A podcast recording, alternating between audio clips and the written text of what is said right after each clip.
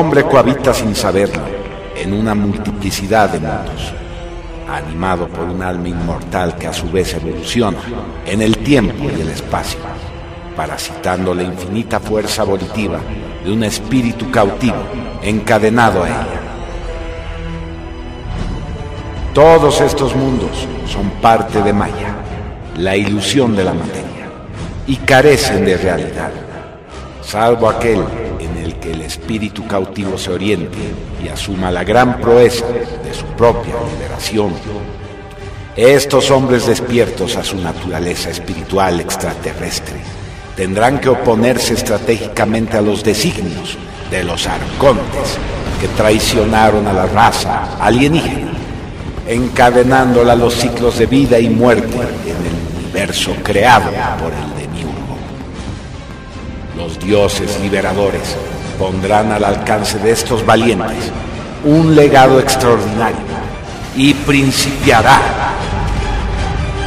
la rebelión de los guerreros sabios y el misterio de la sabiduría hiperbórea.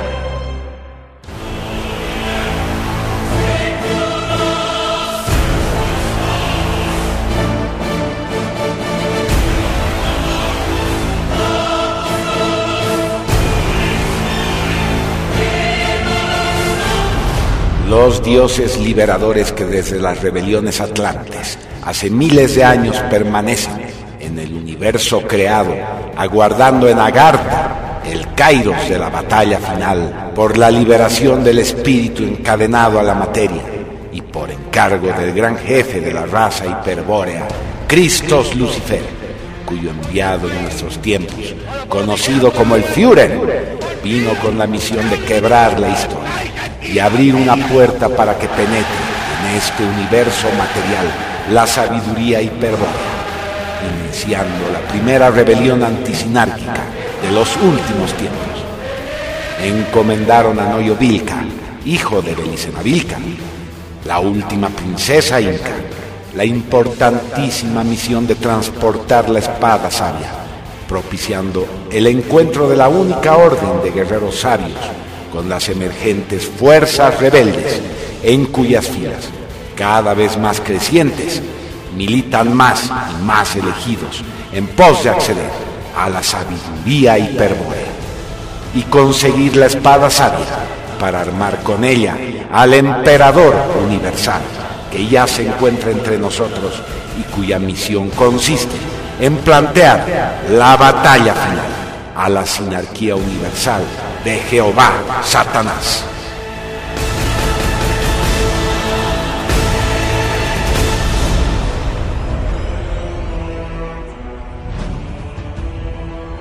Los idas traidores de la faz tenebrosa asolaron Argentina, la tierra del emperador universal, desarticulando la rebelión.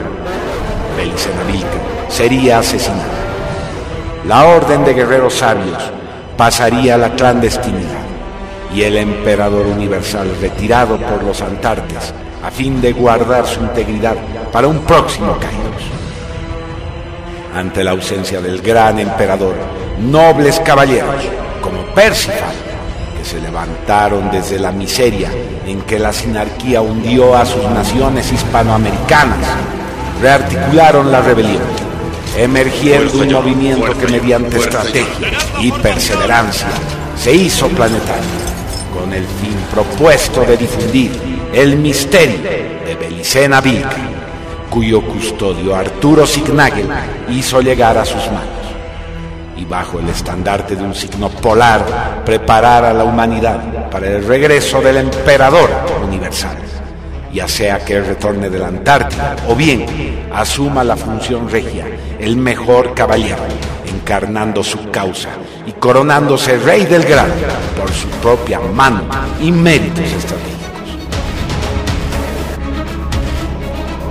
Entonces los guerreros sabios se mostrarán a la luz del día nuevamente, portando el misterio de la sabiduría hiperbórea, la ciencia de los caballeros del Graal, extraordinario conocimiento de otro mundo, capaz de sacar al hombre de la confusión en que fue sumido por el demiurgo y las potencias de la materia, y con el que será nuevamente capaz de orientarse al origen y resolver todos los enigmas del universo creado, concretando la gesta de la liberación espiritual. Para esto Noyovilca debe encontrarse en el Valle de los Tres Picos con el nuevo Percival, reconocerlo y entregarle la espada sabia. Tarea nada sencilla, ya que los demonios de la Fraternidad Blanca lanzaron una peste que infestó al planeta entero con el fin de impedir, además de haber convocado contra los emergentes líderes de la rebelión a una legión de sicarios y agentes sinárquicos para seguir sus pasos y neutralizarlos. Si logra concretarse esta triple coincidencia, la Virgen de Agartha y el Venusino Quiero reunirán doce virias de la sangre más pura de la tierra bajo la égida de la espada sabia del emperador universal. Entonces se concretará la tercera y última venida del Führer, que guiará a los rebeldes hacia la definitiva liberación espiritual, dejando tras de sí el holocausto de fuego al final del tiempo, señal propiciatoria de la parucia esperada durante milenios del Cristo Atlante.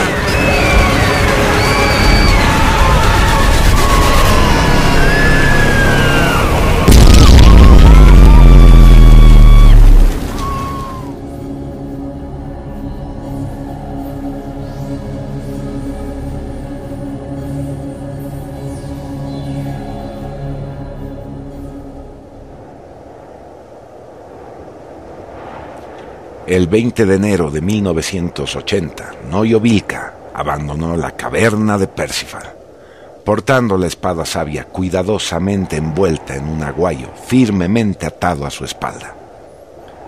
Entre Uritorco y el vallecito Quebrada de Luna está situado el parque Los Terrones, donde se divisan escarpadas quebradas en forma de tridente. Subiendo por uno de aquellos senderos, se ubica la entrada a la caverna de Percival, sellada con las brunas de Nabután.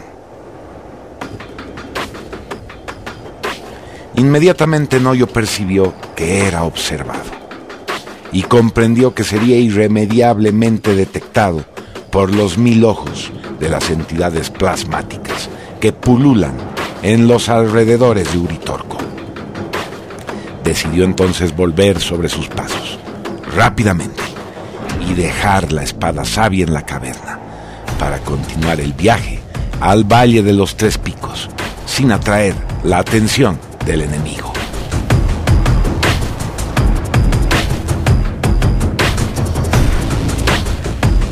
Sin mayores sobresaltos, llegó a Córdoba capital muy entrada la madrugada, para luego embarcarse en el tren interprovincial con destino a Jujuy.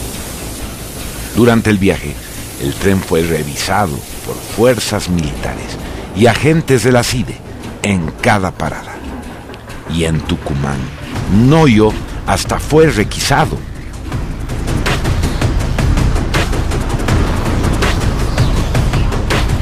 Noyo había subestimado la capacidad del enemigo. Dos agentes de la CIDE lo abordaron, acorralándolo con un intenso interrogatorio. ¿Hacia dónde viaja usted? A ver, muéstreme su documento de identidad. Esta zona está infectada de guerrilleros antipatria. ¿Lo sabía? Noyo, fingiendo indiferencia, frío y calculador, respondió sin reparos, mientras alcanzaba su DNI, muy bien fraguado, a la gente de la CIDE. Los zurdos son miserables lincheras incompetentes. Me tienen sin cuidado. Mm, Juan Domínguez, técnico agrónomo, pasante universitario. Seguro pertenece a alguna organización subversiva. Tendrá que acompañarnos. Queda usted detenido por la sospecha de subversivo. Noyo miró de reojo. Fugazmente pudo constatar que la estación de Tucumán estaba llena de agentes de inteligencia.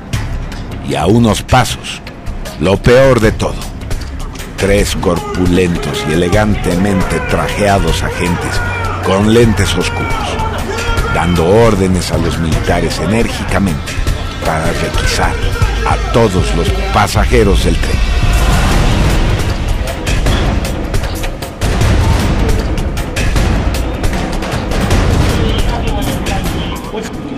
Por todos los dioses. Son hombres de negro. Seguramente del Simbel.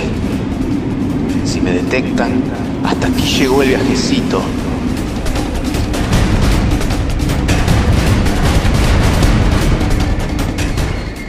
En ese momento, y como surgido de la nada, otro agente que no había visto se abalanzó sobre él y con voz atronadora le dijo, Pero miren quién vengo a toparme en este operativo.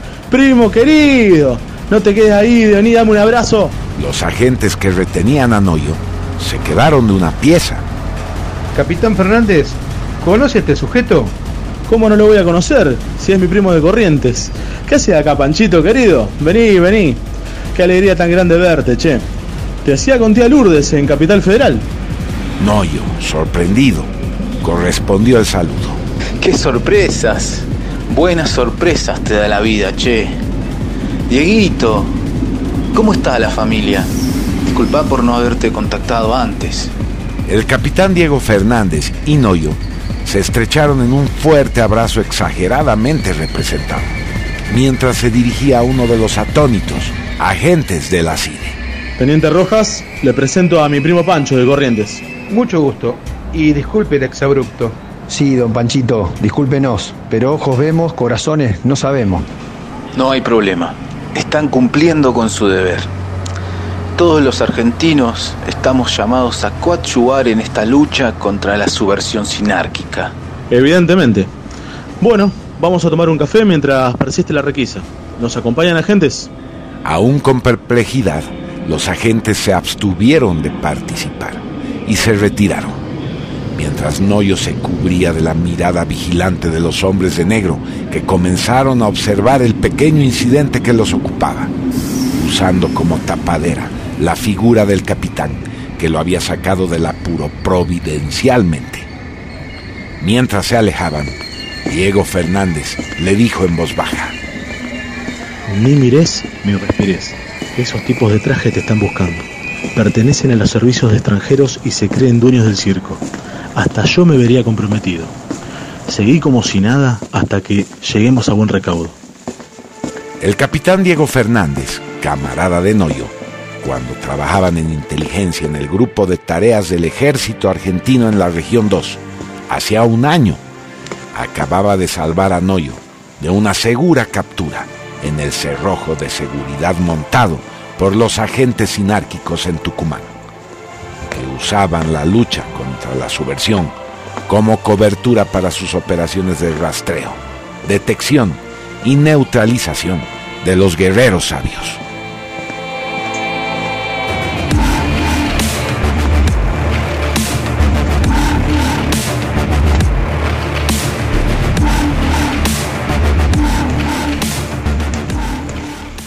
El capitán Diego Fernández sacó un periódico del bolsillo del gabán. Era un ejemplar pasado de El Heraldo de Salta. En primera plana resaltaba la noticia. Misterioso homicidio en el hospital psiquiátrico. La policía no tiene sospechosos. A continuación el capitán contó a Noyo algunos pormenores del horrendo crimen y lo puso al tanto de informes de inteligencia que lo convertían en blanco de agentes infiltrados por el Mossad, el MI5, la KGB y la CIA que operaban en el país a sus anchas. Muchas gracias, camarada, por involucrarte en este drama. Sabía que mi madre había muerto. Pude sentirlo en mi aislamiento. E imaginaba de alguna manera todo este revuelo. ¿En qué estás metido, camarada? ¿Y en qué estaba metida tu madre para ser objeto de tan feroz persecución? Esos tipos del andén tienen toda la pinta de sicario de la más refinada categoría. Hay que desconfiar hasta del CIDE. Hasta yo estoy siendo vigilado. Me entrevisté con tu madre antes de todos estos trágicos acontecimientos y le advertí que se anduviera con cuidado, que era investigada. Pero no me dijo nada de nada. Justamente, Diego. Solo puedo decirte que por nuestras actividades antisinárquicas, lo mejor es que no te expongas más. Cuanto menos sepas, mejor. Confía en mí. Debo salir del país a como dé lugar. Comprendo, no yo. Haremos esto. Iremos al andén, nos despedimos efusivamente y abordás sin mirar atrás. ¿Estás armado? ¿Me estás cargando? Con todos estos controles, si me requisan y me encuentran en un caño, hasta ahí llegué. Toma. Y le pasó por debajo de la mesa una pistola de reglamento, envuelta en una chalina de gamulán. Noyo percibió claramente el contenido. Guardó el arma en uno de los bolsillos de la chamarra. Acto seguido, se puso la chalina. Oíme, si los agentes nos descubren, damos batalla y morimos juntos. Nada puede ser peor que caer vivos en manos de esos reptiles. Si lográs abordar, deshazte del arma y proseguís tu viaje hasta Jujuy. Proseguís hasta la Quiaca en y cruzás la frontera a pie por donde lo hacen los contrabandistas. Evita a como lugar el puesto de control porque de seguro te están esperando los servicios. Noyo miró al valiente capitán Diego Fernández y en un gesto de mudo agradecimiento estrechó su mano.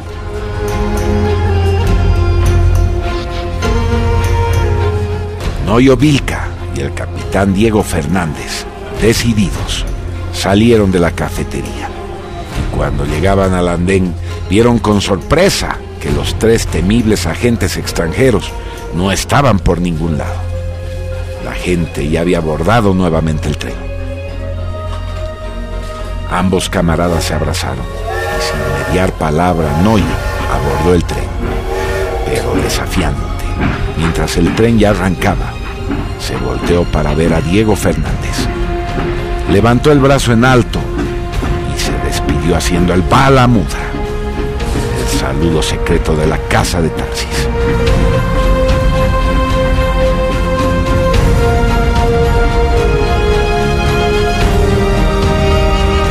Por increíble que parezca el capitán, devolvió el saludo haciendo también el bala mudra. Nunca más volverían a reunirse en esta vida. Por lo menos, no en cuanto a los hechos que narramos en esta saga.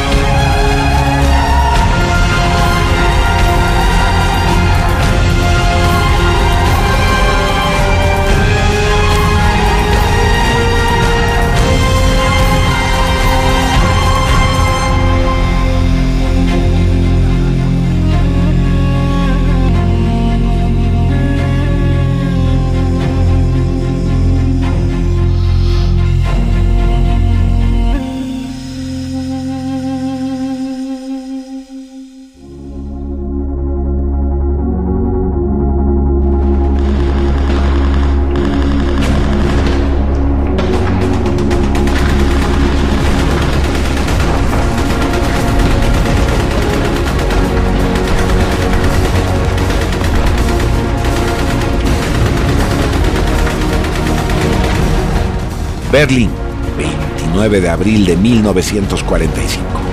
Führer Bunker. Sexto año de la guerra total contra las potencias sinárquicas, coaligadas por Jehová Satanás para destruir el Gran Reich de los mil años.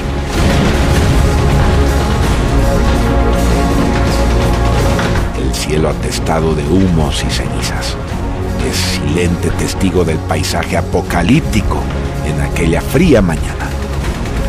Dos figuras erguidas entre los escombros de la Cancillería caminan apaciblemente entre los salones derruidos, quedando expuestas a la vista de las tropas de la Waffen-SS, que tomaban posiciones para defenderla del inminente asalto enemigo.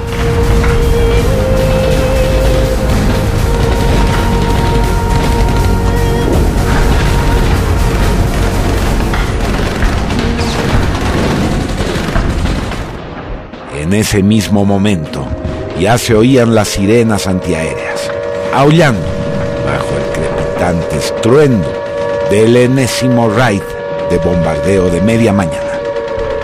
Las fortalezas volantes dejaban caer miles de toneladas de bombas a la castigada capital del Reich.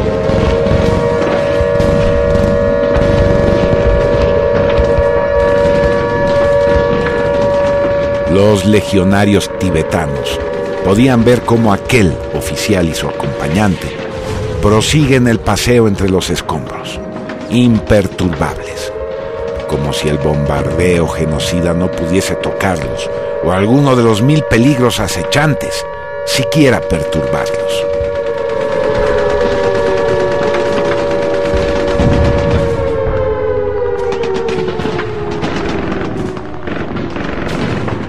De pronto el asombro invade los rostros impasibles de aquellos tibetanos, al caer en cuenta que esos oficiales distantes era el mismísimo Führer con uno de sus generales.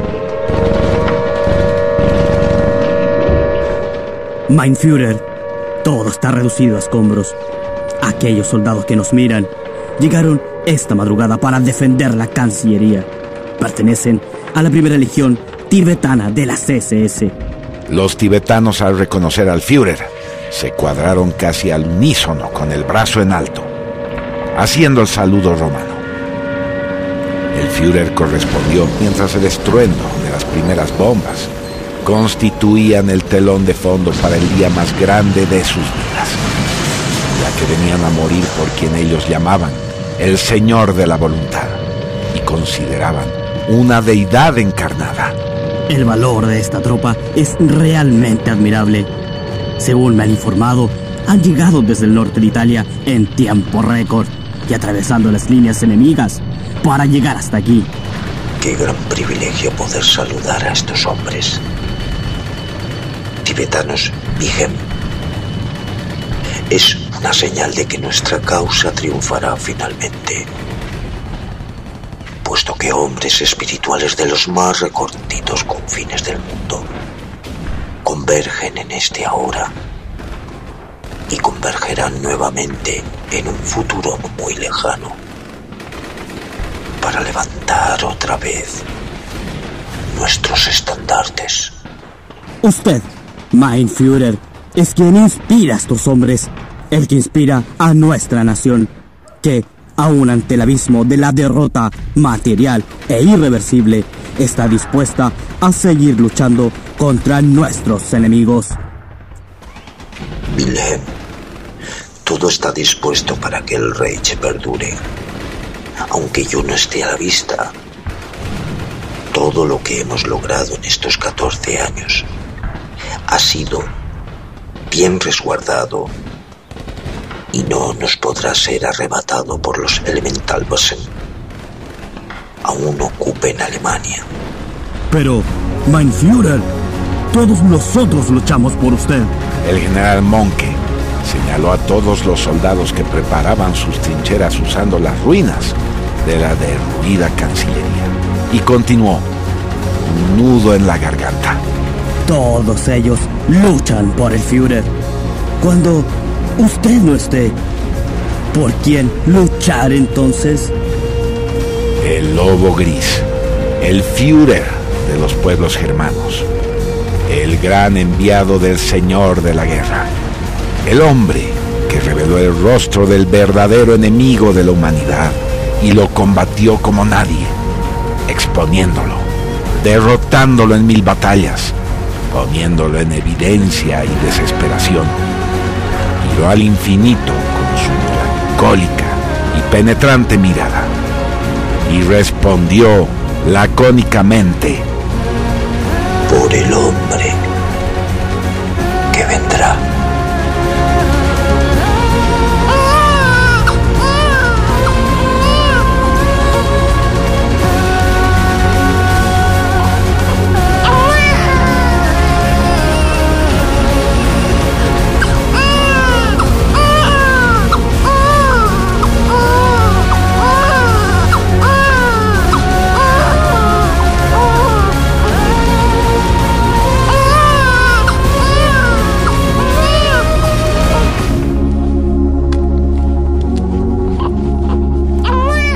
Clínica Alemana, Rosario, provincia de Santa Fe, República de Argentina.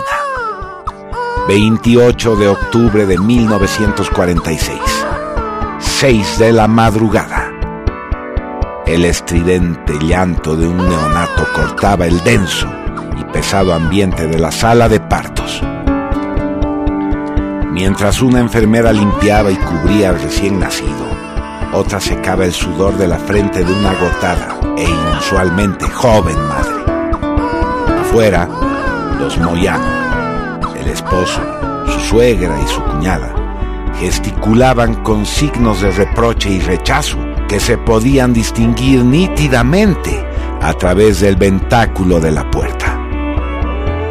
Entonces, la joven madre, haciendo un esfuerzo enorme, aún medio aturdida por el trabajo de parto, preguntó. Es... es... un nene una nina. Es un nene, señora Rosalía. Un niño sano y hermoso. La enfermera puso al niño en brazos de Rosalía, que conmovida sollozaba enternecida. Qué hermoso mi bebé, es hermoso. Por un momento todos Qué sintieron lindo, como si el tiempo se hubiera detenido por un instante. Entonces, nadie de los presentes hubiera podido imaginar que tenían el raro privilegio de presenciar la llegada del emperador universal de la sangre pura a este infierno.